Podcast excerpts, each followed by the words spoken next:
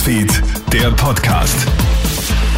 Hi, Felix Sieger aus der Kronhit Nachrichtenredaktion hier mit deinem News Update. Im Umfeld der ÖVP haben heute mehrere Hausdurchsuchungen stattgefunden, darunter auch in der Parteizentrale in der Wiener Lichtenfelsgasse. Dabei haben die Ermittler nach Unterlagen und Daten von engen Vertrauten von Kanzler Kurz gesucht. Im Zusammenhang mit dem U-Ausschuss und den Casino-Ermittlungen dürften die Untersuchungen aber nicht stehen. Wie Presse und Kurier berichten, geht es um Deals mit Österreich-Herausgeber Wolfgang Fellner noch vor Kurzzeit als Regierungschef.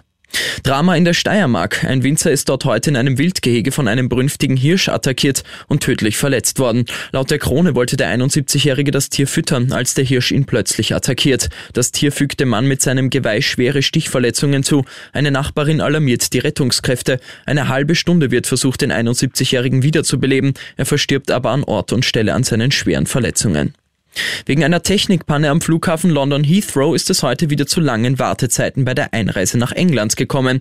Wie der Flughafen mitteilt, hat ein Systemfehler wohl für eine Störung der Gates, die vom Grenzschutz betrieben werden, gesorgt. Im Web ärgern sich viele Passagiere über lange Wartezeiten und schicken Fotos von langen Schlangen. Manche mussten nach der Landung sogar im Flugzeug warten, bis sie das Gebäude betreten durften. Erst vor zwei Wochen hatte ein technischer Fehler ja zu einem stundenlangen Ausfall des Systems geführt.